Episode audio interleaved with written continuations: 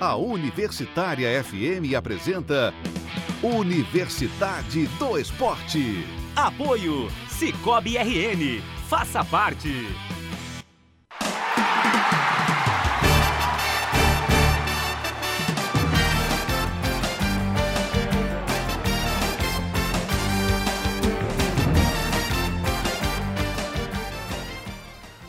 Boa noite! Está começando Universidade do Esporte. Hoje é dia 13 de janeiro de 2019. Lembrando a você, aliás, até parabenizar né, o nosso WhatsApp ontem pela bombada que deu. Né? Bombou, né, Fernando? Uh, lá, lá. Foi uma maravilha ontem o nosso WhatsApp.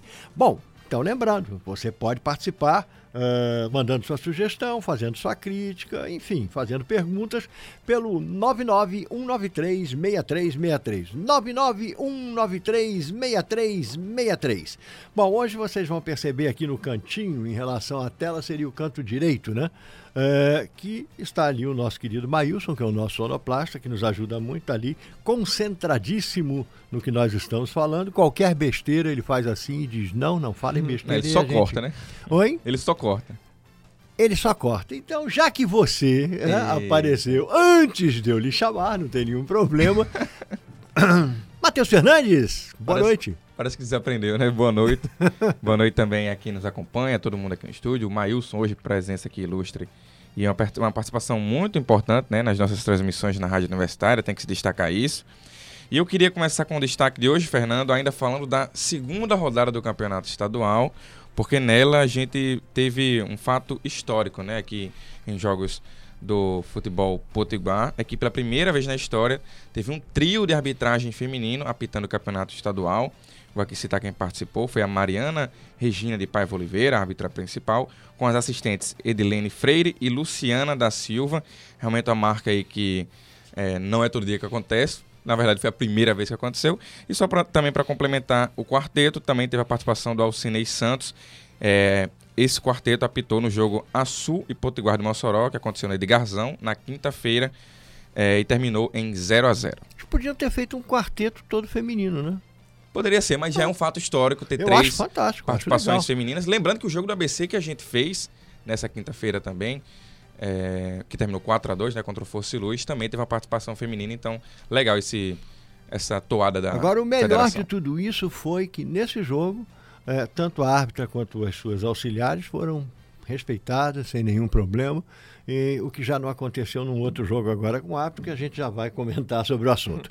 Bom, Luiz Gustavo, boa noite.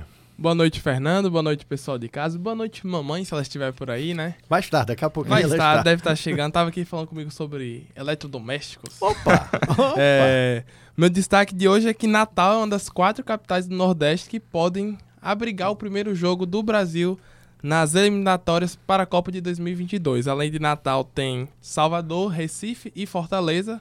A partir da próxima semana, a CBF vai fazer vistorias nas arenas para ver qual estará apta a abrigar esse primeiro jogo do Brasil e a data prevista é dia 26 de março. O Brasil ainda não, ó, a CBF ainda não confirmou as datas, mas provavelmente será dia 26 de março. Bom, é, Kevin Muniz está a caminho, ele teve um pequeno probleminha, está chegando, daqui a pouquinho ele está aí com a gente. Bom, uh, Gustavo Souza Binho, oi. Oi, Fernando, boa noite a você que nos acompanha em casa ou aqui na live. O meu destaque é o ouvinte e o, e o, nosso espectador, que ontem deu um show, gente. Ontem foi show demais. Sensacional. Né? Nosso WhatsApp tava bombando. E já faço o convite para você que está nos ouvindo, nos assistindo pela live e mandar sua mensagem pelo 991936363 ou também mandar seu recadinho aqui na nossa live no Facebook. Já vou registrar o pessoal que está chegando aqui, o Marcos Vinícius, Felipe Lima, Arthur de Souza e João Vitor Bildo já chegaram por aqui. E avisando também ao pessoal que está na live, não sei se vocês repararam, nós estamos um pouco mais iluminados, né? Tivemos aqui uma mudança bacana, uma iluminação nova. E estamos usando um outro celular, né? um celular mais potente, com uma câmera mais potente, porque antes usavam o meu, aí era mais ou menos. Que isso, Agora nunca não. aconteceu isso. Agora estão usando um celular bacana. Bom, enquanto o Kevin não chega, vamos começar a tratar daquilo que a gente veio aqui né, fazer, que é o futebol do Rio Grande do Norte. Foi bem interessante esse fim de semana, né? Bem interessante Sim, mesmo. sim. Nós tivemos. O Kevin acabou de chegar. Daquele jeito, discreto. correndo, todo Super atrapalhado. corrido. Suando pelos cotovelos. Vai entrar já. Eita! Boa noite, Kevin. Boa noite, Fernando. Iria começar o programa sem mim mesmo, era?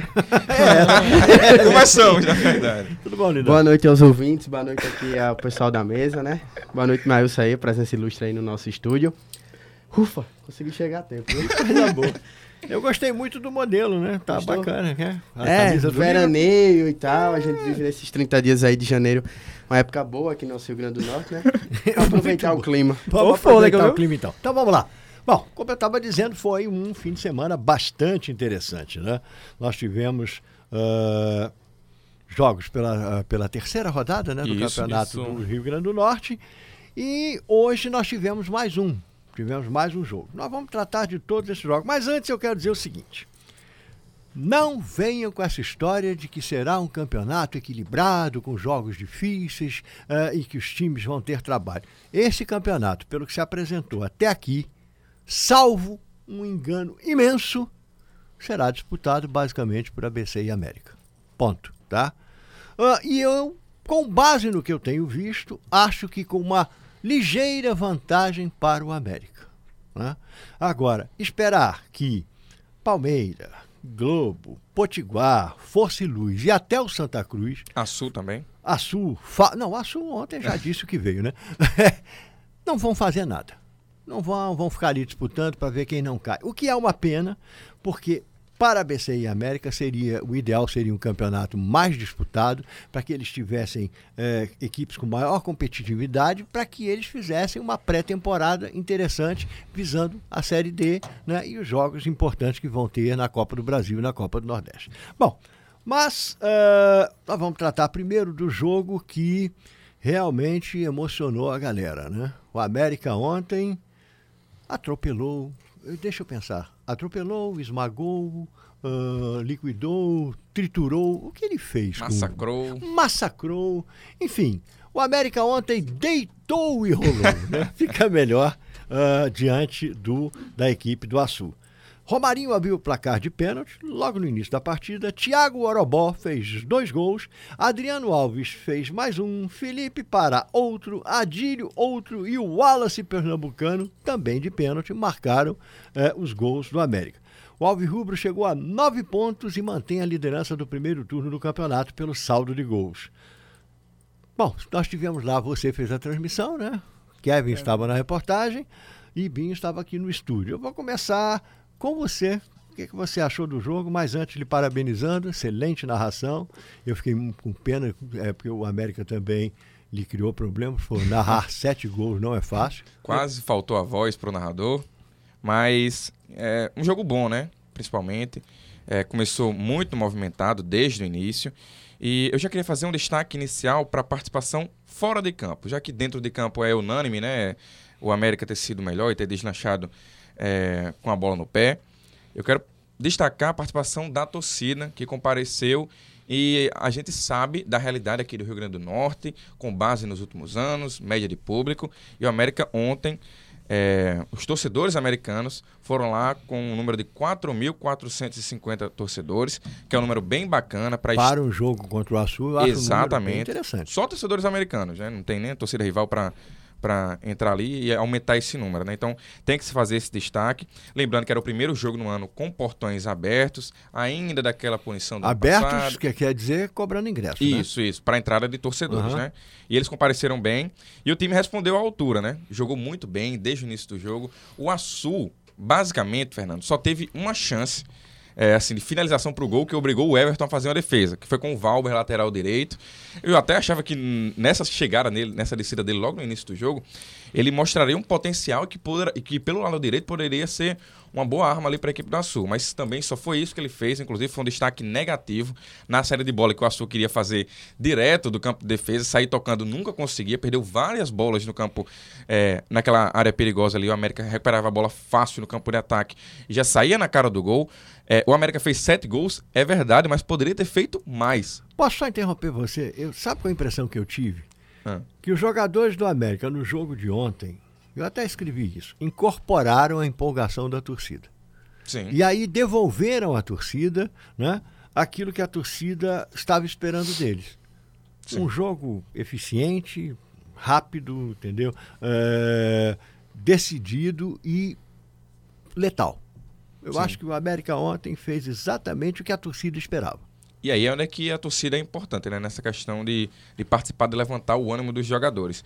É, já falei basicamente o que foi, né? O jogo é- realmente é isso. É o Açu tentando tocar a bola no campo de defesa, não conseguia fazer nada. O América recuperando a bola rápido e saindo muito bem já nessa recuperação. Um dos gols, inclusive, do jogo do Thiago Orobó, que para mim foi o gol mais bonito da partida, o segundo, é ele consegue a bola na recuperação desse estilo. O Açu trabalhando a bola no campo de defesa, ele vai lá, recupera e chuta de fora da área e faz o segundo gol. E aí realmente deslanchou a América. Participação muito boa. É, foi até difícil a gente escolher ontem é, o craque Sikov, né, da partida, o melhor jogador. Foi o Thiago Orobó. Tivemos dois votos, mas sempre tem aquela ressalva quando a gente voltava. Ah, voltei no Thiago Orobó, mas poderia ser esse, poderia ser aquele, poderia ser o César Sampaio atuando defensivamente. E como jogou bem o César Sampaio, ele não larga o pé, ele não larga o osso em nenhum momento. É no primeiro tempo, é no final do segundo tempo, tá correndo atrás da bola para tentar uma recuperação. Vários destaques positivos é, na questão da América. Só, só falar aqui, aproveitar para falar do Açu, né? Um time que está muito em baixa, não tem criação no meio-campo. Muito, muito mal, realmente. A bola, é, o Manu, que é o centroavante da equipe, o coitado. Eu não posso nem dizer que o Manu jogou abaixo. Não posso dizer isso. Porque ele ficava lá na frente a bola não chegava. O que foi que ele fez? Saiu lá do campo de ataque veio, veio tentar criar jogo. Só que ele criava pra quem? Não tinha ninguém lá. Então, é, o Valber, que eu falei, né, pelo lado direito, foi muito mal. E o Deda também, o camisa número 10, muito sumido. Pelo lado do América, agora os destaques. É, eu citei né, o César Sampaio, citei também o Thiago Orobó, que jogou- jogaram muito bem. O Daniel Costa, que não fez gol, mas participou muito bem também, camisa número 10, sempre com passes rápidos. É, a defesa com o Adriano Alves, que fez gol, o Geninho também. Ninguém é, realmente da América é, esteve tão abaixo assim. Eu, eu diria só o Wallace Pernambucano, tá, desperdiçou alguns contra-ataques, o André Krobel no lado direito. E é impressionante, né? Porque a gente falava bem do Dione no primeiro e no segundo jogo. Eu não citei ele aqui até agora, né? Mas não é porque o Dione foi abaixo, é porque realmente todos os outros é, tiveram uma participação muito boa para a equipe da América e o torcedor realmente tem que ficar feliz, porque até quem veio do banco de reservas participou bem. Kevin Muniz, sua opinião, concorda com o Matheus? Discorda? Acrescenta alguma coisa? Retira alguma coisa do que ele disse? Vamos lá. Concordo, acho que o Matheus resumiu bem o que foi a partida, o que foi nessa, o América nessa, nessa tarde de ontem. Até em cima disso, é, na coletiva de imprensa ontem, eu fiz uma pergunta para o Vaguinho, pegando esse destaque final do Matheus, principalmente desse elenco do América que vem sendo montado. A manutenção da base e a chegada desses novos craques, desses novos reforços, que estão acrescentando ao time do, do América um ponto muito importante que a gente não conseguiu observar tanto no ano passado, que era a força do elenco. Quem tá vindo do banco tá suprindo a necessidade, é tanto que ele se dá o luxo de ter o Leandro Melo no seu banco de reservas. Por favor, Binho, se puder soltar É, vamos, rapidinho. vamos ouvir o que disse o, o Vaguinho? Pessoal, comentávamos sobre o elenco e duas peças que entraram, principalmente hoje, fizeram gols, né? O Thiago Pará e o Adil. Gostaria que você fizesse uma avaliação desses dois jogadores em particular. Estão pedindo passagem no seu time? Assim, olha, eu não vou ter titular, Felipe Parasco. Tem algumas pessoas que estão jogando e tem outros que daqui a pouco vão ter oportunidade. Eu devo fazer um rodízio mais para frente, porque o número de jogos que nós vamos ter com a Copa do Nordeste, a própria Copa do Brasil e o estadual vai requerer. O Pará é, já, já teve comigo, eu já o trouxe justamente por saber a sua qualidade, saber fazer o gol, a sua velocidade, ele entra, ele muda a partida. Então são jogadores importantíssimos. O Adílio é um garoto que está ganhando força, né? É um menino que a toda hora está tendo respeito, ele tem velocidade, ele foi muito bem aqui na segunda divisão, então eu estou olhando com bons olhos. Mas o elenco não é só 11, né? Nós temos vários aí, eu acredito ainda que daqui a pouco nós vamos ganhar muito. Tem atleta que está se recuperando fisicamente, que é o próprio Wilson, é o. Quem mais? O. Me lembre aí, o Leilson. São jogadores que, pelo amor de Deus, dispensa comentário. Então, a toda hora aí o nosso elenco vai fortificando. Eu, eu soube de uma coisa lá com o Vaguinho, tenho uma impressão muito boa dele. Primeiro porque ele não enrola. Né? Correto. Ele não enrola, ele, é, ele responde de forma direta. E mais, quando ele recebe alguma pergunta mais ou menos tosca, ele também responde logo na lata, né? Já, tipo assim, olha, não concordo com o que você está me perguntando. É, eu comentava co- sobre o Vaguinho Dias e também sobre o estilo desse técnico do Sudeste, né? O Vaguinho Dias vem aí do. Tava, tava treinando o Brusque, né? E é um pouco diferente dos treinadores aqui do, do Nordeste. A gente sente que o Vaguinho é um pouco mais contido em relação a esse tratamento com a imprensa, mas não desrespeitoso, apenas seguindo ali dentro do seu trabalho, né? Aquele, Sim. aquele espírito mais cauteloso, né? Do, do treinador do, do Sudeste, não tão caloroso quanto o nordestino, que a gente tem que ter uma aproximação maior, até pelo conhecimento do futebol. Mas sobre essa pergunta, eu acho que o, o meu comentário ia ser em cima dessa fala do Vaguinho. Na minha equipe não tem titular. E eu acho isso muito importante porque é um ponto positivo para o principal objetivo do América neste ano. Além, é claro que ganhar títulos, ganhar o estadual, tentar o bicampeonato vai fazer a torcida feliz e vai dar moral pro time, mas pro brasileiro. Eu acho que o principal objetivo do América esse ano é sair da, da quarta divisão, conseguir o seu acesso. E essa questão do elenco, ele tá dando rodagem a todos os seus jogadores. Então a gente tá se encaminhando para uma quarta rodada. O América vem de três vitórias e nessas quatro rodadas, praticamente todo o seu ataque já marcou gols e deu assistência. Então acho que isso é um ponto positivo para a equipe americana conseguir aí até essa sétima rodada, porque é um, é um torneio de tiro curto. Então você tem que ter aí dentro do seu plantel jogadores que consigam estar bem até fisicamente quarta e domingo e quando não tiver, e caso alguma suspensão, você ter peças. Então eu achei importante essa fala dele na minha equipe não ter titular, até porque provoca uma disputa sadia do jogador para se manter ali no seu alto nível e dar o seu melhor dentro de campo, Fernando. E em falar sobre isso que Kevin tá, tá citando, né, sobre essa questão de não ter titular, é até legal a gente ver um time que trabalhe dessa forma, porque não cria uma dependência de jogador, né? Nos últimos anos, os times aqui do Rio Grande do Norte, a gente viu muito isso. Times que conseguiam fazer bons campeonatos potiguar, é, bons no sentido ABC América, nesse sentido de disputa, como o Fernando falou, que é basicamente esses dois times, né? Mas que faziam bons campeonatos potiguar, mas quando chegava na, na Série C ou Série D, o time começava a se desmanchar, começava jogadores se e não conseguia repor essa peça, né? É, com jogadores do, do mesmo nível, jogadores que tivessem o mesmo entrosamento. E você realmente vê o Leandro Melo, depois do ano praticamente espetacular que ele fez, é, tá no banco. E você vê outros jogadores é, fazendo, desempenhando muito bem a função. É, eu acompanhei a transmissão de vocês ontem e o- o Pedro Brandão fazia muita brincadeira do César Sampaio com o César Sampaio do Palmeiras, né? Uhum. Que falava assim, ah, não é só o nome, né? O futebol também tá fazendo jus a esse, esse nome, né? E é muito interessante você ver isso, porque o América é o melhor ataque da competição, né? Tem 14 gols e só sofreu dois gols. Então quer dizer que não é só o ataque que tá funcionando. Então a defesa também tá funcionando, o time tá funcionando em conjunto. Isso é bem legal de analisar. Vou fazer uma provocação, mas antes eu quero lembrar você que está conosco, né, para entrar em contato com a gente através do WhatsApp, o 991936363. Você falou do WhatsApp, eu vou rapidinho só mandar um abraço especial aqui pra três pessoas. Mande. Primeiro, o Felipe Lima. Falou, boa noite, galera. Tô acompanhando vocês aqui em Cidade da Esperança. Ao lado dos amigos, João Oliveira e Carla Tatiane.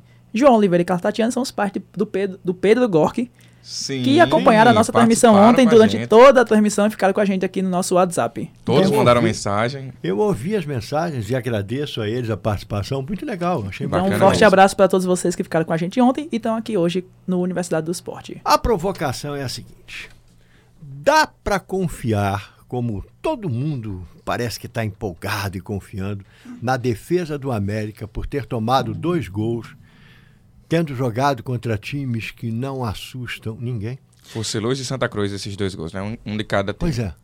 É, o que eu achei curioso até agora nesse, nessa questão do quesito defesa da, da equipe do América é o seguinte: nos treinamentos e nos amistosos pré-temporada, a dupla de zaga era o Nilo e o Adriano Alves. O Nilo ele teve um problema contratual na, na primeira partida e não conseguiu estar apto e à disposição do Vaguinho. Então ele colocou o Geninho ali. O Geninho é uma peça que ela é remanescente do elenco do ano passado. E aí ele vem se destacando e vem jogando muito bem. E aí conseguiu manter o entrosamento, que até então era do Nilo e do Adriano Alves, à altura do que o treinador esperava. Mas eu acho que o grande teste e o teste de fogo do América realmente vai ser agora, quarta-feira, contra o Globo. Principalmente eu acho que é uma equipe que dentro dos seus domínios tem muito ímpeto ofensivo. Então pode oferecer mais alguma coisa do que as equipes que atuaram contra o América ofereceram. Até então, a defesa está consistente e sólida, não passou grandes sufocos. Acredito que o grande teste deva ser o, a equipe do Globo. Eu, vou acho ser- Eu que vou ser muito honesto com você, Kevin. Eu acho que o grande teste de América, eh, do América será contra a ABC, assim como o grande teste do ABC será contra o América. Esse é meu ponto também, Fernando. É, Era até o que eu comentava com o Kevin, né? Antes da transmissão, eu, eu disse assim: Kevin, vou fazer a pergunta para você durante a transmissão. é, se você acha que a disparidade entre os grandes da capital aumentou para os times menores. Porque era, é- é- era a impressão que eu tinha, e com base nos três jogos, eu eu quero esperar mais um para concretizar essa opinião. Mas até essa terceira rodada, eu fecho assim: é o seguinte. Embora os times da capital não tenham melhorado o nível técnico em relação às últimas temporadas, já tiveram times melhores do que tem nessa, te- na temporada atual. Eu acho que o time do América encaixou bem melhor que todos os outros. Esse Eu- time. Do ano passado, talvez um pouquinho melhor do que o ano passado, mas está no mesmo nível. Aham. Só que o ABC, por exemplo, do ano passado não é melhor. Não. Está bem abaixo, inclusive. Só que é impressionante que, para mim, em relação ao ano passado, a disparidade está maior. O Açu era o time que oferecia mais perigo. O Açu chegava a empatar jogo em 1 a 1 e, e- e eu não estou sendo resultadista. É empatar na questão do desempenho, de de- isso é resumido em campo. E eu vejo que isso é, aumentou muito essa diferença. Realmente o América não foi uma equipe é, que passou por grandes testes no campo de defesa. Tudo bem contra o Globo, que realmente, realmente é uma equipe que está abaixo até desses do América e do ABC, mas que está acima desses outros. Realmente vai ser um teste maior, mas Será? concordo. Perdeu ontem pro Potiguar. Perdeu Lá em 2x1. Mossoró. Entendeu? Exatamente. E eu acho que é justamente aí, vai ter que buscar essa retomada se ainda tiver que sonhar alguma coisa nesse primeiro turno no campeonato estadual em casa. Então eu acho que realmente o América até agora fez dois jogos na sua arena, com os portões fechados. É, ontem enfrentou o Açu em casa com o apoio de sua torcida. E assim, eu acho que um outro ponto de, dessa partida do América também é a fragilidade da equipe do Açu. O América demais. goleou e goleou facilmente, como o Antônio falou, podia ter sido 8, 9, quem sabe até um, um placar histórico de 10 a 0, porque teve chances e perdeu. E dentro dessa fragilidade da equipe do Açu, eu acho que o Açu tem que abrir realmente o, o alerta aí, se ele quiser permanecer na elite aqui do nosso campeonato estadual.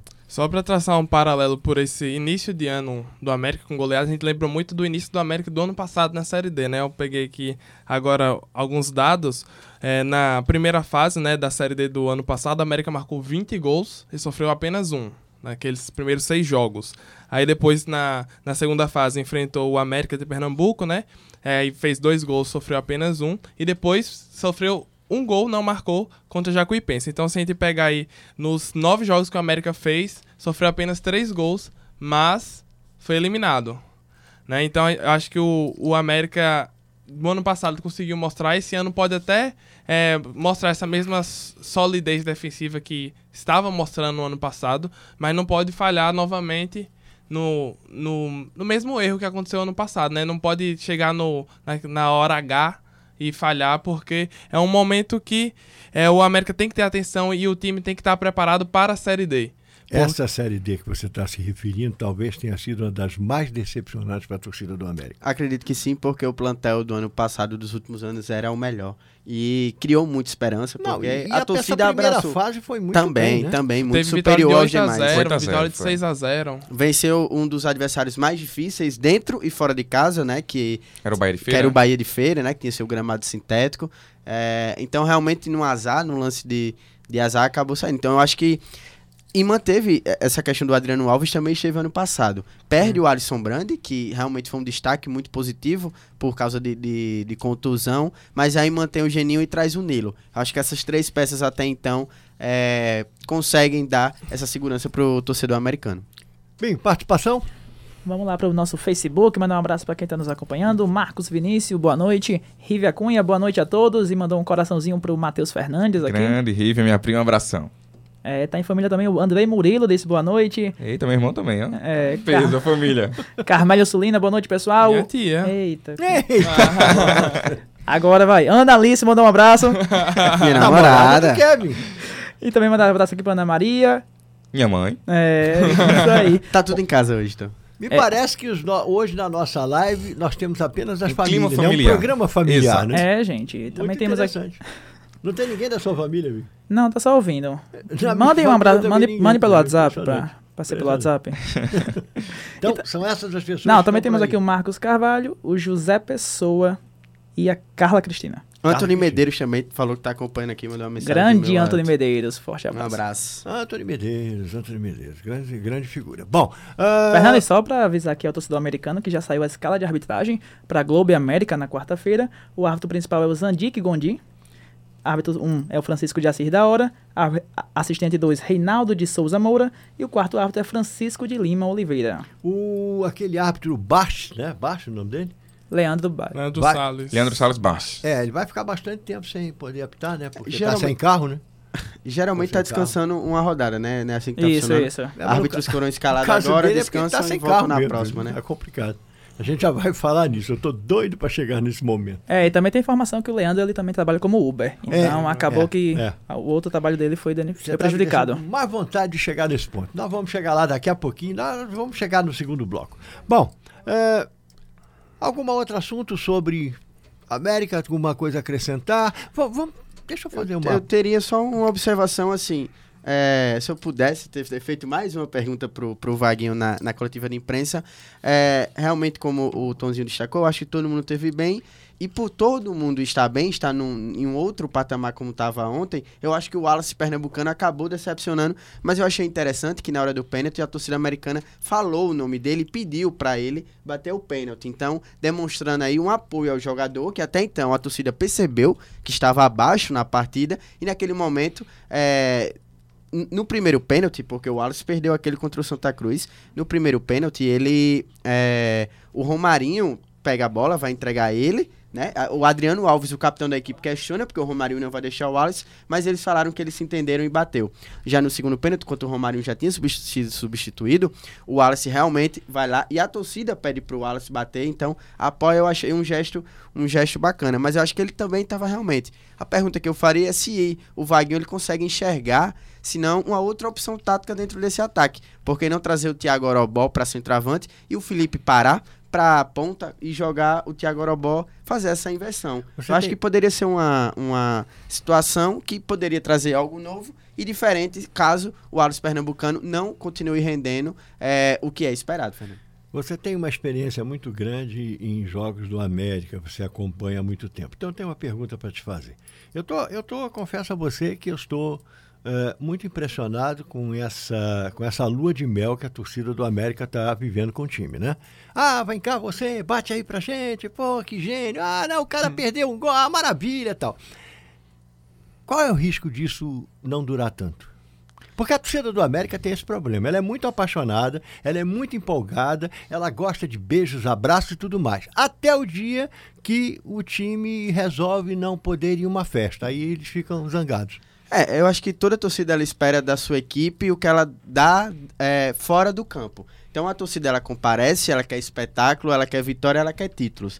É, o América saiu de um jejum ano passado, então é o atual campeão, e isso acalmou um pouco os ânimos. Mas o principal objetivo do América ainda é sair da quarta divisão. Então eu acho que essa lua de mel, como você citou, ela tem que chegar até essa série D. Também acho. Apesar de pode não vir o título estadual, mas eu acho que ela tem que chegar até a série D, tem que continuar. Eu acho que o principal objetivo da equipe é esse esse ano. Então, a, a torcida do América eu acredito que ela vá assim com o time, vai levar o time nos braços até esse campeonato brasileiro para poder conseguir o, o principal objetivo. Eu concordo com tudo que você está dizendo e vejo mais. Eu acho que a torcida do América, caso o campeonato estadual não aconteça, é, e caso não vá bem na Copa do Nordeste, Copa do Brasil, Uhum. Copa do Brasil é natural, até que não vá maravilhosamente bem, dada a diferença de alguns times a partir de terceira rodada e tudo mais.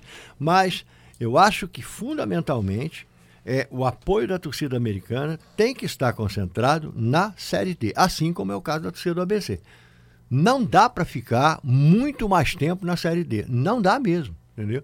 E vejam, e ainda assim, mesmo que suba, ainda é complicado, porque você vai para a Série C, que ainda é um lugar muito ruim. É. Você só começa né, a respirar quando você chega na Série B.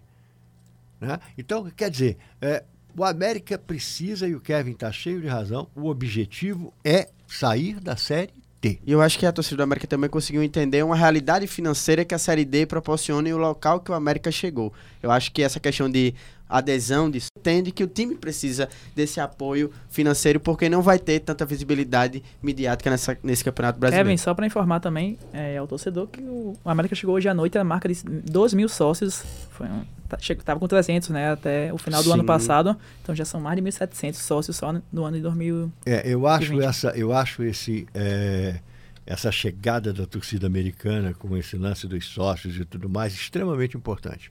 Porque, basicamente, é onde o América, talvez com uma ou outra coisa, vai tirar dinheiro.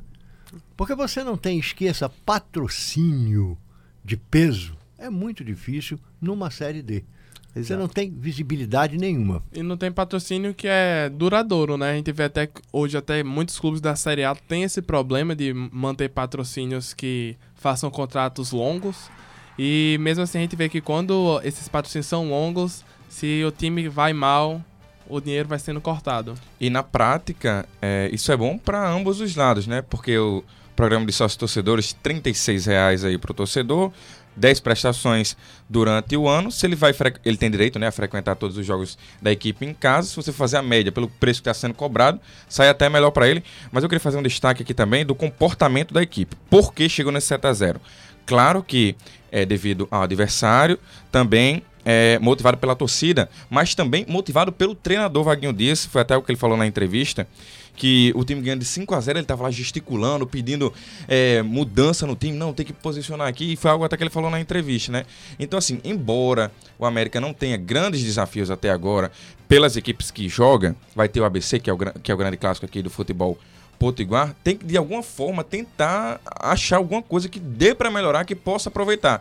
Fazendo analogia rápida, é tipo o PSG jogar na Champions League, acostumado a jogar na França, com as equipes de lá de menor níveis comparados a quem joga na Champions, chega na Champions, pega um Real Madrid, equipe que já é é, catimbeiro sabe como é que é jogar nessas competições e acaba caindo. Então a América tem que aproveitar da melhor maneira possível isso. Eu acho que o treinador está incentivando, está prestando atenção muito bem nesse assunto. Antes da gente ir para o intervalo, é, o Vaguinho fez uma declaração que eu achei muito interessante e eu acho uma declaração polêmica porque eu vejo de outra forma. Quando ele diz: Não, eu estava insistindo para o time jogar, para o time marcar gols, porque respeitar o adversário é fazer muitos gols. Eu tenho as minhas dúvidas. Teve um técnico na Itália de um time de jovens que foi demitido pela direção porque o time dele fez 24 a 0 no outro. A direção achou que ele tinha passado os limites da humilhação. A Alemanha e Brasil, no intervalo, os alemães disseram: Ei, vamos segurar porque a gente está na casa dos caras, os caras acham que jogam muito, não vamos fazer mais nada não, porque senão isso vai ser um problema. Né? Aí o cara disse, não, vamos respeitar o adversário. Tá, com- tá, enfia 36 a 0. Eu não acho que isso seja bem respeitar. Eu acho que seja respeitar a sua qualidade e a sua necessidade de ganhar. E ele falava também, não só em questão, ah, tem, tem que atacar, mas a maneira como o time se portava. Ah, não é fazer firula, se não fez durante o jogo, não faça agora. Essa é a parte que eu concordo. O respeito é não fazer firula. É jogar e se você tem qualidade, sai fazendo os gols. Ah, não, fiz muito gols, eu respeitei o adversário. Não, você humilhou o cara ao máximo, né? Bom, vamos pro intervalo, Bim?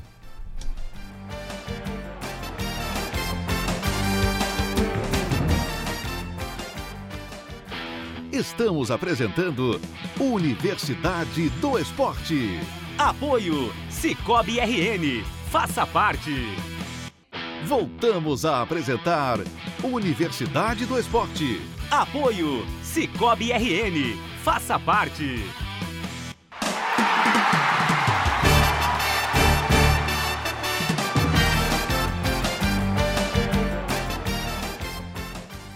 Muito bem, estamos de volta para o segundo bloco. Eu queria lembrar você que você pode participar através do 991936363 e eu queria também é, informar que na chamada nós estamos citando o jogo como no Frasqueirão. Acontece que nós já tínhamos gravado a chamada, né? A pessoa, o locutor que fez a chamada, já tinha ido embora e aí a federação mudou. A federação É porque não. foi agora no final da É. tarde essa mudança. Exatamente. mudaram o lugar para a Arena das Dunas. E a Então, gente tem a, a explicação, né? O motivo por que que aconteceu. É, o ABC ele tentou regularizar a situação, mas o baixo efetivo de profissionais capacitados para realizar a vistoria no frasqueirão e fazer a liberação do laudo não possibilitou a emissão a tempo. Então, o jogo passado aconteceu no frasqueirão com o laudo, mas o laudo estava sobre re- sob ressalva. Então, dessa vez não conseguiu a emissão do laudo a tempo hábil para a partida. Então, por isso, o ABC fez a transferência aí do frasqueirão para a Arena das Junas, Fernando. Deixa eu fazer uma pergunta. É porque eu sou, às vezes, eu me acho um pouquinho ignorante em certas coisas. Quando foi que o ABC jogou pela última vez ano passado? Quinta-feira passada, dia Não, 9. pela, o ano passado. Qual, Ah. qual foi a última vez que o ABC jogou? Você lembra? Qual Agosto, eu acho. Isso. Agosto, eu acho. Então tá achando. Setembro, outubro, novembro, dezembro, e o campeonato começou em janeiro. Só foram ver o laudo agora na Não, e terceira já teve rodada. jogo depois Pois do, é. do ABC lá. É, Teve, teve essa liberação do laudo. com- E aí o que é pior, e aí eu não sei se a culpa é do ABC ou de quem, de quem faz o laudo, mas o cara libera com ressalvas. Exato. Olha, o senhor vai poder dirigir seu carro, tá tudo bem. Agora o senhor ponha, por favor, um tênis bom, porque tá sem freio. O senhor vai precisar parar o carro. no Não tênis. passe de 60. Teve, É. teve até a orientação da Polícia Militar para que a partida fosse realizada com portões fechados. Exato. Aí o ABC teve preferiu ir para a arena justamente para isso, jogar com com torcida. É, ela tem direito a ter torcida. Agora, é, é aquela história. Ou você faz isso com antecedência, tá? Sim. Ou não deixa para última hora. E quem dá o laudo tem que ser mais rígido com isso. Amigo, eu não dou laudo meia boca, eu não dou meio laudo. Eu dou laudo. Fernando, e dou nosso laudo. companheiro Malik Najib, ele colocou, colocou agora no seu Twitter que dos estádios desse campeonato estadual, apenas dois têm todos os, os laudos completos: Barretão e Arena das Dunas. Maravilha, quer dizer. Né? Bom, enfim, a gente continua vivendo o mesmo problema séculos e séculos e séculos e nunca ninguém resolve isso. Né? O Nogueirão é sempre o mesmo problema. Não, o Nazarenão é o que Do tem mais jeito. problemas, eu acho, de todos, que é o de, de Goianinha. O de Mossoró também enfrenta alguns problemas, Nogueirão. o Nogueirão. É tanto que o Açu também tinha o seu tinha o Edgazão e Açu, mas manda seus jogos também no, no Nogueirão, né? Muito bem, já que nós falamos no Nazarenão, né, vamos falar então de ABC 1, Palmeiras 0. O gol do ABC foi marcado praticamente aos 50 minutos, né, já no final, já nos acréscimos, eh, pelo lateral Cedric. O ABC também está com 100%, a diferença dele para o América é a questão de salto de gols. Esse jogo, eh, esse jogo é um jogo que tem muitos problemas a serem resolvidos. Vamos lá. A primeira coisa, opinião, eu vi os lances.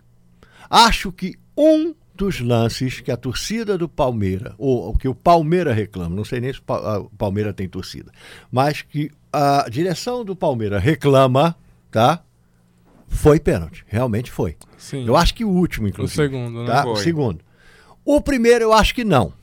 Acho que não. Agora, se Interpre- bem... bem... interpretativo aquele É, primeiro. até porque também a câmera é muito Não é longe. conclusivo, né? Não deu pra pra fazer uma coisa. Se Dar uma- gera o debate, ele é interpretativo, né? É. Então, O, o, o segundo, eu acho que. Não, o segundo foi, Foi um- muito pênalti. como- como- Foi muito pênalti. É. Foi um crime. Foi É. um crime. Ele chutou o cara, tá, chutou a bola, o cara. Foi, ele- foi o Igor Goulart, né? O camisa número 9, ele chega empurrando o lateral direito, que estava já preparado para chutar na entrada da área. Agora, Dentro da área. Não, o cara, ele suspendeu o cara. Exatamente. Ele tirou um muito claro, cara. é. muito claro. Ele chutou a bola e o cara. Então, agora, o que vem depois disso é que é o problema. Né? Segundo ontem eu estava lendo, inclusive, o Najib, o Malik Najib, que eu acompanho ele, é muito bem informado. O Najib conversou com o árbitro. O que o árbitro diz é o seguinte: não foi ato de torcedor. Eu acredito também que não tenha sido. E ele diz: não foi porque aonde o carro estava é um lugar que só ficam pessoas de comissões técnicas, é, Diretoria. diretoria e, arbitragem. e arbitragem. Mais ninguém. Então, precisa saber. Primeiro, o Palmeiras precisa descobrir quem foi, apontar quem foi e punir quem foi. Isto é uma obrigação do Palmeiras. E aí vem a segunda parte. É que no dia de hoje, tá? É, o marketing do Palmeiras, se é que a gente pode chamar de marketing, Assessoria de é, imprensa. a assessoria de imprensa passou o dia inteiro postando, né, postando coisas absolutamente desnecessárias. Sim. Inclusive algumas com ameaças. De que é a última vez que aconteceu, não vai acontecer nunca mais. A minha pergunta é: a federação vai ficar sentada vendo? O, o- o- a assessoria de imprensa do Palmeiras ameaçar quem ele quer, do jeito que quer, da maneira que quer? Eu acho que existem caminhos para punir o árbitro. Você vai, você faz, você mostra lá, reclama, leva, leva um ofício, vai até a federação. Tudo isso eu acho normal. Se quiser, xinga o árbitro também, lá durante o jogo, numa entrevista, fala mal do árbitro, tudo bem. Mas depredar o carro do árbitro, tá? E no outro dia colocar uma série de postagens com ameaça, eu acho que é um pouquinho demais. Fernando, e em falar nessas ameaças, acho que te- teve no Twitter oficial do Palmeiras e também no Instagram. E a mais absurda, na minha opinião, foi uma que aconteceu hoje, hoje à tarde. Que eles colocaram. Fizeram um tweet falando palhaçada, aquela coisa bem torcedor, na verdade. E marcaram o árbitro na página oficial do, Pois é. do Palmeiras. Então acho que ultrapassou os limites, né? Do, de, de tudo, né? Do bom senso, de segurança. Se eu sou o árbitro, eu entro com uma ação contra o Palmeiras pedindo explicações. Primeiro, por que palhaçada? Né? Quem escreveu isso? Qual é a qualificação técnica que essa pessoa que escreveu isso tem para me julgar como árbitro? Segundo, não vai acontecer mais por quê? O que, que vai ser feito para não acontecer mais? Os árbitros vão entrar sob ameaça, os árbitros vão chegar no vestiário, vão ter 50 sujeitos segurando bastão de beisebol dizendo: olha, não cometa erro. O que, que vai acontecer? A federação ainda assim vai ficar quieta? A federação tem no comando, né, no comando da arbitragem dela, um coronel de polícia militar extremamente respeitado. E eu acho que ele vai ter que agir. Ele, sim. ele já começou a agir, Fernando. O, inclusive o Malik fez uma entrevista com ele hoje à tarde. O Malik postou no Twitter dele as medidas que eles começaram a tomar, o pessoal do, da, da Federação de Arbitragem aqui do Rio Grande do Norte. É, to- eles já reuniram todos os dados, tanto os dados do, do Twitter, tanto dado do Instagram. No Instagram foram três publicações que tem foto do árbitro. São, são artes, na verdade, né? Fiz- chamaram design de fazer as Eu artes chamo lá. de desastre. É. Entendeu? desnecessárias, né? E o Coronel Ricardo, ele falou justamente que já acionaram o Tribunal de Justiça Desportiva e também desportiva, desculpa, e também já acionaram a Justiça Comum com todos esses casos, Eu além não do poderia esperar outra coisa do coronel. Além desses casos dos crimes virtuais, né, que vale ressaltar para o nosso ouvinte que é, na internet não é terra de ninguém, existe crime virtual. E o, o pessoal da federação já acionou, o coronel já, já acionou, e também a questão do carro, né, que foi é, depredado ontem, também já foi acionado na Justiça Comum. E o que é pior, me parece que o árbitro, né, ele usa o carro como Uber, ele trabalha com o carro dele. E, e isso sendo confirmado, na verdade é a confirmação, né, a gente já tem essa informação, não é só o dano material do carro em si, mas a partir do momento em que se divulga as fotos do árbitro, se você duvidou isso, tem torcida não, mas tendo, enfim, al- alguém que se revolta com isso, que se sente instigado à, violência por meio dessas postagens. Como é que fica o árbitro no local de trabalho sendo Ex- identificado? Exatamente, eu acho que nem nós mesmos, como, como taristas ou imprensa, a gente pode dizer que a gente tem uma apuração técnica para julgar o trabalho do árbitro. O que a gente está falando aqui é o que a gente acompanha de futebol Eu e sou a lança. favor que todo jornalista fizesse o curso de arbitragem. Também, Eu sou a concordo. favor. É, e, e lances como esse são marcados faltas. Mas claro que por trás tem que existir uma análise, análise técnica e tática sobre aquilo que aconteceu, a ação do árbitro. Por que ele não marcar o pênalti? E o que, eu, o que me deixa mais preocupado em relação a isso não é nem o fato do árbitro ter errado, e aí a gente já entra em outra questão e outro mérito. Mas é o seguinte, esse árbitro ele volta a atuar em outra partida, acontece que, vamos que dizer, ele erre novamente ou interprete de uma outra maneira que a torcida não goste, e aí isso também, essa outra torcida vai continuar fazendo a mesma coisa.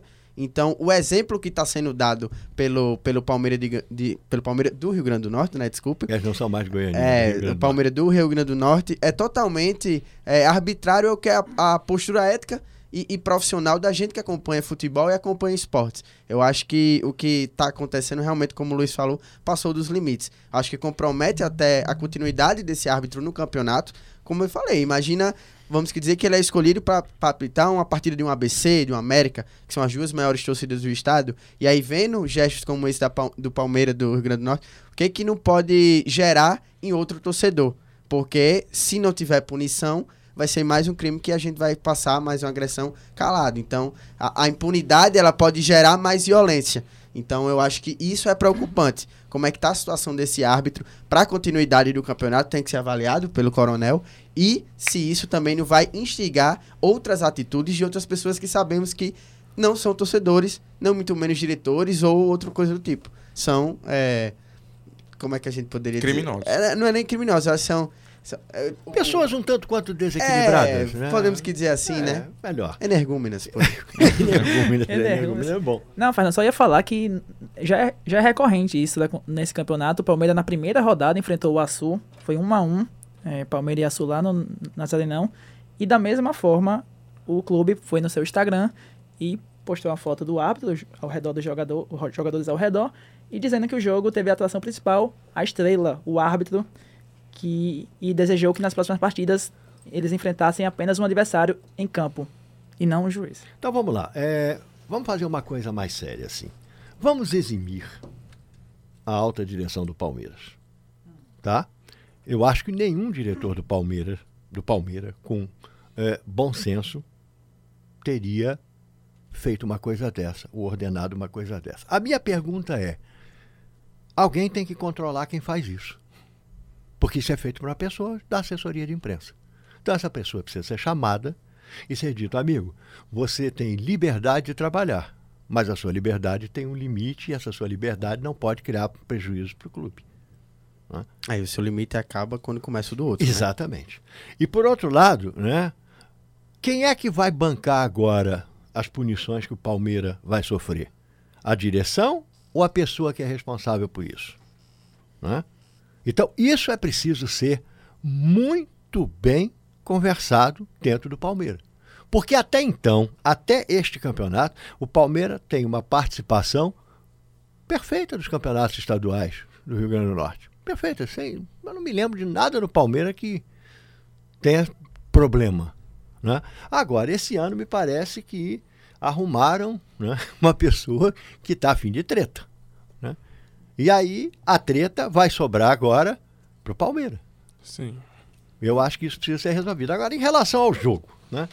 Vamos para o jogo. Pelo que parece. o ABC Vamos ouvir rapidinho a coletiva do dia. Vamos, vamos. Aí a gente fala.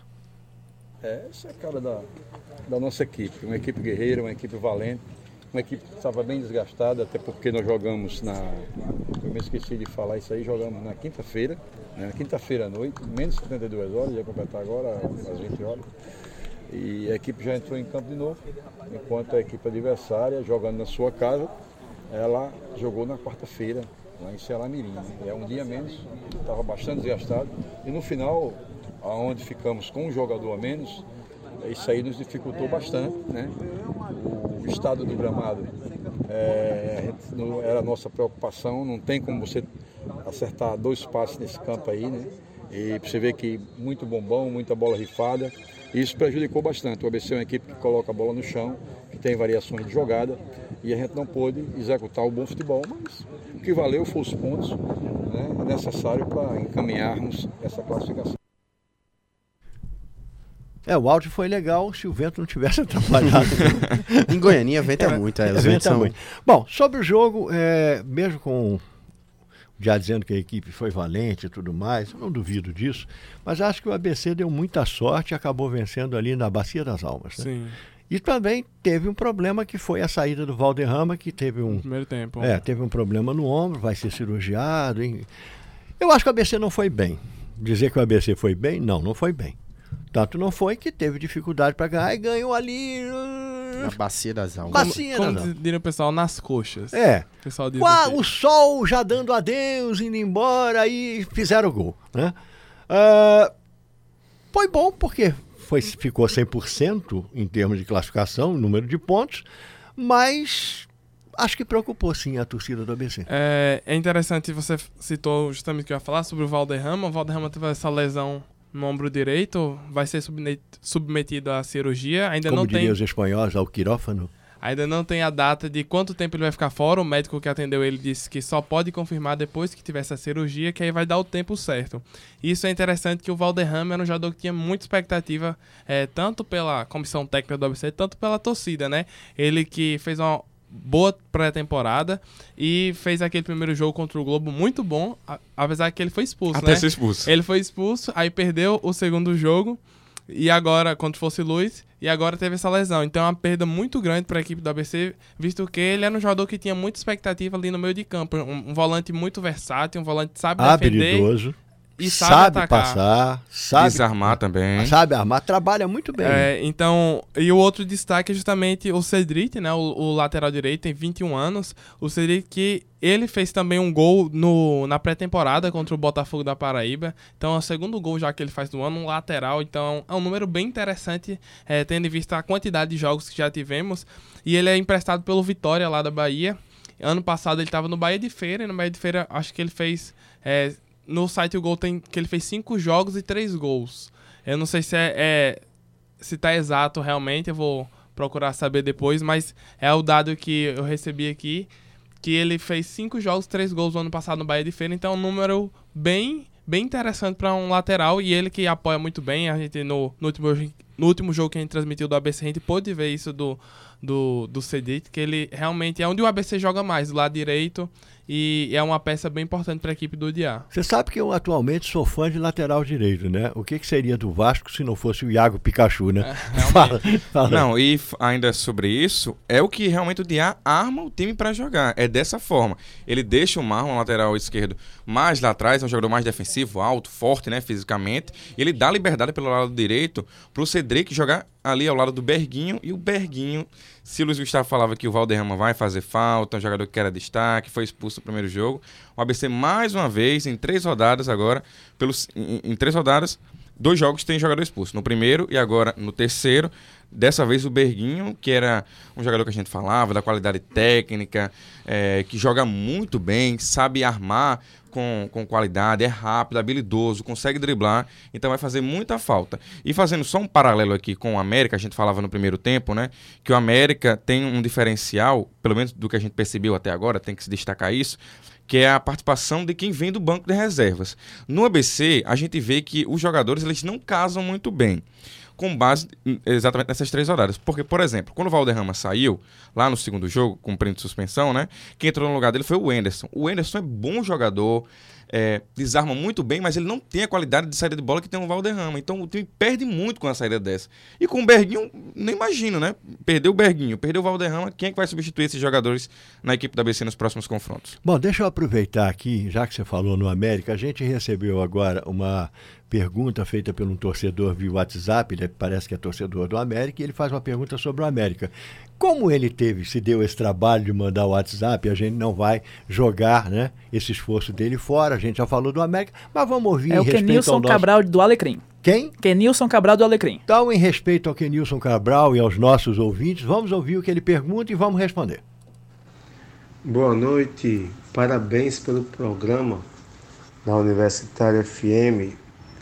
Aqui é o Kenilson Cabral do Alecrim, torcedor do América Futebol Clube. Fazer uma pergunta para vocês, se vocês acham que tem algum adversário no estadual que possa fazer frente ao América. Ao meu ver, é, não tem adversário. O time da BC é muito fraco, o América está mais encorpado. Então eu queria ouvir vocês aí da mesa, parabéns ao Fernando Amaral, sobre esse tema aí. Tem algum time que faça frente ao América no estadual. Bom, eu Um vou... grande abraço aí pro Felipe, meu amigo aí, jornalista. Forte abraço. Ó, Kenilson, muito obrigado, viu? Obrigado pela sua participação. Desculpe as minhas interrupções aqui. é que você fala muito tranquilo, eu achei que você já tinha terminado, me perdoe. Ah, Kevin, responda, depois eu dou a minha opinião também, Eu já que que ele a- me citou. Acho que o abraço que ele mandou aí pro nosso querido Felipe Lima, né? É, Isso, com também. certeza. Então, grande abraço aí também pro Felipe e pro Kenilson. Bom, era justamente esse comentário que eu ia fazer em cima dessa vitória do ABC. Eu acho que nunca valeu tanto a máxima do jogador que o importante foi sair com os três pontos. Acho que o A- pro ABC, mais que nunca, o resultado foi muito é, valioso e expressa bem o que está sendo esse campeonato até então pro ABC. Ainda não tão regular nessas partidas. É, sobre a pergunta do, do nosso ouvinte, eu acho que realmente aí os dois times da capital realmente vão fazer frente e o ABC deve ser aí o principal adversário da equipe americana. É, a gente não precisa ressaltar quanto o clássico, o, o, o estadual, ele proporciona isso e o clássico ele não tem favorito. O, o América pode vir melhor, pode vir embalado de goleadas e o ABC pode vir cambaleando, pode vir tropeçando, mas sempre vai ser um jogo que não vai ter favorito. A gente cansou de acompanhar aqui no nosso estadual equipes muito boas, o ABC muito à frente, o América ia lá, conseguiu uma vitória. O América muito bem, o ABC ia lá, conseguiu a vitória. Ano passado mesmo, a gente viu que o América teve que conquistar um segundo turno para depois ganhar numa final. Então, eu acho que realmente aí é, o ABC tende a ser é, o principal adversário do América nessa competição. Tem uma coisa que o Kenilson disse e eu concordo com ele. Hoje o América, pelo que a gente viu até aqui, é a equipe melhor estruturada. tá? O ABC ainda é um time em formação. Tem bons jogadores, mas ainda está em formação.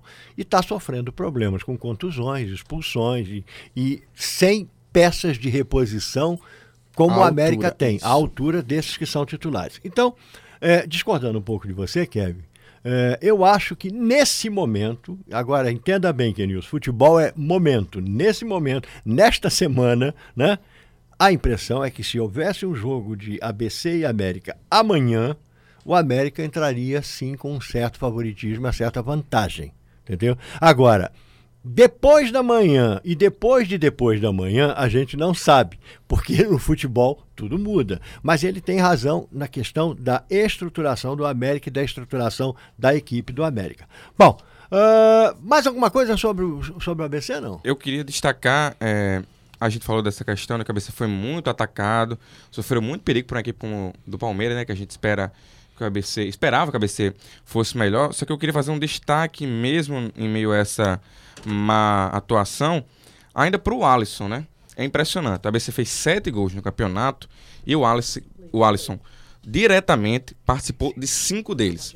Fez três gols, é o artilheiro do campeonato, junto do Thiago Orobó da América e do Felipe Moreira, do Força e Luz, e deu duas assistências. Ontem, é, do mesmo jeito, um excelente passe. Eu não sei nem se ele quis cruzar para o atacante para cabecear, enfim, mas deu muito certo. A bola chegou é, muito boa ali para a finalização do Cedric. Participação realmente muito importante do, do Alisson no ABC. Eu acho que naquele lance do gol, eu acho que quem agiu melhor ali foi o Cedric. Ele partiu, ele, eu acho que ele pressentiu e ele partiu em direção ao lance, viram ele, ele, to, ele Tem um pegou a buraco bola. enorme também, é, né, para ele. Não, ficou um buraco enorme. Mas é aquela história, um buraco que eu acho até natural em função da tentativa do Palmeiras de pressionar, abafar e aí não se recuperou, né? Um contra-ataque rápido dançou. Bom, ah, a gente já está pertinho do fim do programa, infelizmente, passa super rápido, né? E fora esses dois jogos, nós tivemos o Potiguar jogando com o Globo lá em Mossoró. O Potiguar venceu por 2 a 1 Mais uma vez, o Globo, que era assim, a terceira força, a força que todo mundo estava esperando alguma coisa dele, decepcionou. O Potiguar se recupera, mas como teve uma derrota que ninguém esperava para o Santa Cruz, né, acaba se prejudicando em relação a pontos.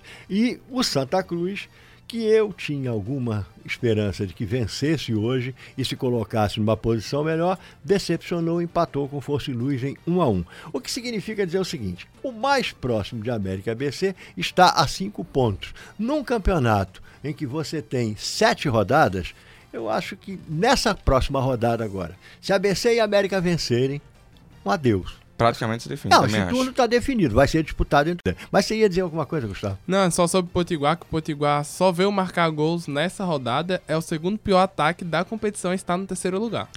Maravilha, né? Maravilha. Nível tá altíssimo, altíssimo, altíssimo. Bom, e lembrando também que a próxima rodada é ah, no dia 15, às 20 horas, na. Arena das Dunas, o ABC vai enfrentar o Potiguar. No mesmo dia 15, às 20 horas, lá no Barretão, o Globo enfrenta o América. No dia seguinte, dia 16, às 15 horas, na Arena América, Força e Luz e Palmeira. E no dia 16, às 20 horas, no Edgarzão, Açu e Santa Cruz. Esses são os jogos, e aí a parte mais legal dessa história toda é que a Rádio Universitária transmite ABC e Potiguar a partir das 20 horas lá na Arena das Dunas. Né? A narração vai ser do Matheus Fernandes, comentários de Pedro Brandão e Thaís Viviane. A reportagem é de Kevin Muniz e a direção técnica será de Vinícius Cato e Mailson Andrade. É isso aí, Binho. Você tem mais alguma coisa para dizer? Vou aqui dar o alô do pessoal rapidinho. O, o Capim, Luiz Capim, ele mandou uma mensagem e perguntou: Fernando, quem está melhor financeiramente, América ou ABC? Rapaz, eu diria você que se eu fosse o gerente do banco dos dois, eu diria que a situação dos dois é muito ruim. né? É terrível. É que o América é mais contido, né? Já o time do ABC está mais desesperado. Mas a situação é difícil. Também aqui vamos passar uma boa noite. Thaís Viviane tá com a gente. O H. Dias Henrique. Nana Santos, boa noite, galera. Lucima Alves disse boa noite. André Fontes, nosso amigo André lá do Domingo dos Grande André. Esportes. Maiara Muniz disse boa noite. Silvia Saudade Regina. do André, cara. É verdade, faz tempo. Silvia Regina disse boa noite. E temos aqui o Fábio Fonseca Figueiredo, que está onde, Fernando? Chute. Ele anda tanto. A última vez que eu soube estava na Espanha, não é isso? Tá lá, mas tá em outro local agora. Não tá mais Fernandão e amigos, um abraço gelado de 2 graus da cidade de Arenas de São Pedro, na Arena de San Pedro. Espanha Profunda. Sim, Espanha profunda, sim. Só espero que não se perca em Espanha profunda. Senão não retornas, ah? Que terrível. E mandar um abraço também para Ana Maria, Ana Alice, Carmélia Lucilina, André Murilo, Rívia Cunha, Felipe Lima, Carla Tatiane e o Marcos Vinícius. Vol- Voltamos na segunda-feira. É, sim, informando também a você que nos acompanha, é importante informar isso. Na quinta-feira nós não teremos o programa em função de que ah, o prédio aqui da, da, da, da Comunica, né, da nossa superintendência, ele vai fazer uma série de ajustes e trocas na sua fiação, na sua energia. Isso precisa ser feito de tempos em tempos e aí isso vai ser feito, vai ficar tudo sem energia. Nós pensamos até em fazer o programa à luz de vela, mas não daria certo porque não teria como transmitir para vocês. Ainda não existe, né? Não se inventou ainda nenhuma fi- eh, fibra de vela para que a gente pudesse passar. Bom, é basicamente isso. Então, só lembrando ao torcedor que a gente volta, não na quinta, volta na quarta-feira para transmissão de ABC e Potiguar e depois só na segunda com o programa. Ah, tá.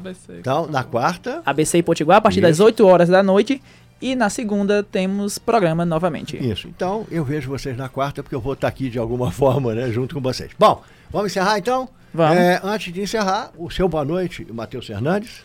Boa noite, Fernando, os companheiros aqui de estúdio e, é claro, a quem nos acompanhou, seja pela live ou pelas ondas do rádio. Muito obrigado pela audiência. Eu só queria terminar estatístico aqui com um- uma informação Statisquei, statisquei. é, sobre o número de gols no campeonato estadual ao longo dessas três rodadas. Muito influenciado pela, pelo América, é bem verdade, né? Quase metade dos gols. 37 gols em três rodadas, uma média de 3,08 gols por partida. Muito boa. muito bom, muito boa a média. Luiz Gustavo. Boa noite, Fernando. Boa noite, pessoal de casa. A gente tá fazendo uma mesa redonda aqui sem perceber. Bion ficou bravo. um beijo para minhas tias que acompanharam. E só para lembrar que ontem acabou a copinha para os times potiguares, né? O ABC foi eliminado por 4 a 0 pelo Atlético Mineiro. O goleirão da ABC tava aceitando tudo, não queria nem esticar mais Aquele o braço. primeiro gol foi terrível. Foi terrível. E poderia ter sido até mais, né? Então esse foi o fim. Participaram o ABC, Palmeira do RN e Visão Celeste. Visão Celeste. É, só, eu- só posso fazer um detalhe rápido? Claro. Em cima do detalhe dele? Quem não deixa é pinho. É que eu também deixo. fiz as estatísticas sobre a participação dos potiguares na Copinha. Foram 10 partidas, apenas uma vitória, um empate, 8 derrotas, 14 gols pró e 36 gols contra, é, saldo de menos 22. E até agora a maior goleada aplicada foi no time potiguar, né? São Paulo 9, Palmeira 1. Vamos parar de falar coisa ruim, né? Vamos É, parou, coisa parou. boa. Se despeça então, Kevin. Muito obrigado, Fernando. Boa noite pra você. Boa noite aqui pros nossos ouvintes, companheiros de mesa também. Destacar aqui com. encerrar com um destaque. é, que eu gosto muito, né? Teve os playoffs da NFL nesse final de semana, né? E avançaram aí para as finais o São Francisco 49ers, o Kansas City Chiefs, o Green Bay Packers e me ajudem aí, meus amigos. Tennessee Titans, a Tennessee- grande surpresa. Grande surpresa aí, eliminando o Baltimore Ravens. Então, a equipe do DE vai acompanhar também aí, né? Essas finais de, de conferência neste domingo. E segunda, trazendo todos os detalhes. Viu, Faço o convite, acompanhe, tá muito bom, né, Fel? Se me derem chance e me deixarem, a gente transmite em inglês. Ah, Eita. fácil. Quatro horas. Podemos encerrar? Vamos lá, Universidade do Esporte, programa produzido pela Universitária FM em parceria com os alunos de comunicação social da UFRN. Apresentação: Fernando Amaral. Comentários: Kevin Muniz, Luiz Gustavo Ribeiro e Matheus Fernandes. Produção: Gustavo Souza, vírgula, Obinho. Edição de áudio: Gil Eduardo e Maílson Andrade. Direção de jornalismo: Maralice Freitas. Superintendência de comunicação: Sebastião Faustino Pereira Filho. É isso aí, um abraço. Lembrando, quarta-feira transmitimos o jogo. Quinta não fazemos o programa, mas voltamos na segunda morrendo de saudade de vocês. Um abraço e até lá.